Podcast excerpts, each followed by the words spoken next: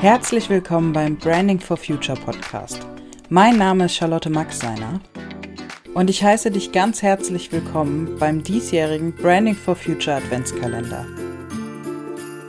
Freue dich auf 24 interessante Türchen, die vollgepackt sind mit inspirierenden Inhalten rund um das Thema Nachhaltigkeit. An Tag 14 des Branding for Future Adventskalenders gibt es eine Solo-Folge von mir und ich würde euch gerne einen Impuls zum Thema Mitarbeiterpflege auf den Weg geben. Dafür habe ich mir mal den Fehlzeitenreport 2020 von der AOK angeguckt. Die haben nämlich die erlebte Gerechtigkeit am Arbeitsplatz untersucht. Und das Ergebnis war, dass Beschäftigte, die sich von ihrer Führungskraft gerecht behandelt fühlen, weniger krankheitsbedingte Fehltage aufweisen. Was heißt das jetzt? Arbeitgeber nehmen einen enormen Einfluss auf die Gesundheit ihrer Mitarbeiter.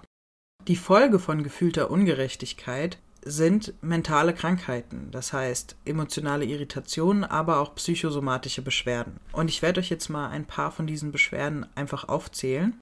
Ein Viertel der Beschäftigten, die sich von ihrem Vorgesetzten ungerecht behandelt fühlen, berichten über Gefühle der Gereiztheit, wie zum Beispiel Wut und Ärger. Rund jeder fünfte über Lustlosigkeit, Erschöpfung oder Schlafstörungen. Und sogar körperliche Beschwerden wie Rücken- und Gelenkschmerzen oder Kopfschmerzen kommen häufiger vor.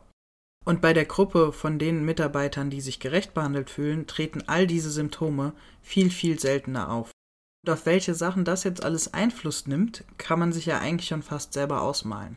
Das heißt, eine logische Konsequenz ist natürlich, dass Menschen, die sich fair behandelt fühlen am Arbeitsplatz, auch eine viel stärkere Bindung zu ihrem Arbeitgeber haben und dementsprechend auch viel produktiver arbeiten und dass es auch diesen Betrieben viel, viel leichter fällt, qualifizierte Mitarbeiter in ihr Unternehmen zu ziehen.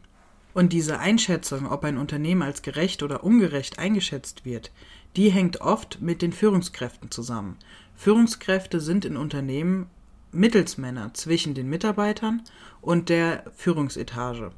Sie sorgen nämlich nicht nur dafür, dass die Organisation in einem Unternehmen gut läuft und die Arbeit gut erledigt wird, sondern nehmen eben einen großen Einfluss auch auf das Wohlfühlklima der Mitarbeiter und auf die Unternehmenskultur. Und genau das möchte ich euch eigentlich heute mitgeben, dass es wichtig ist, die Mitarbeiterzufriedenheit im Blick zu haben.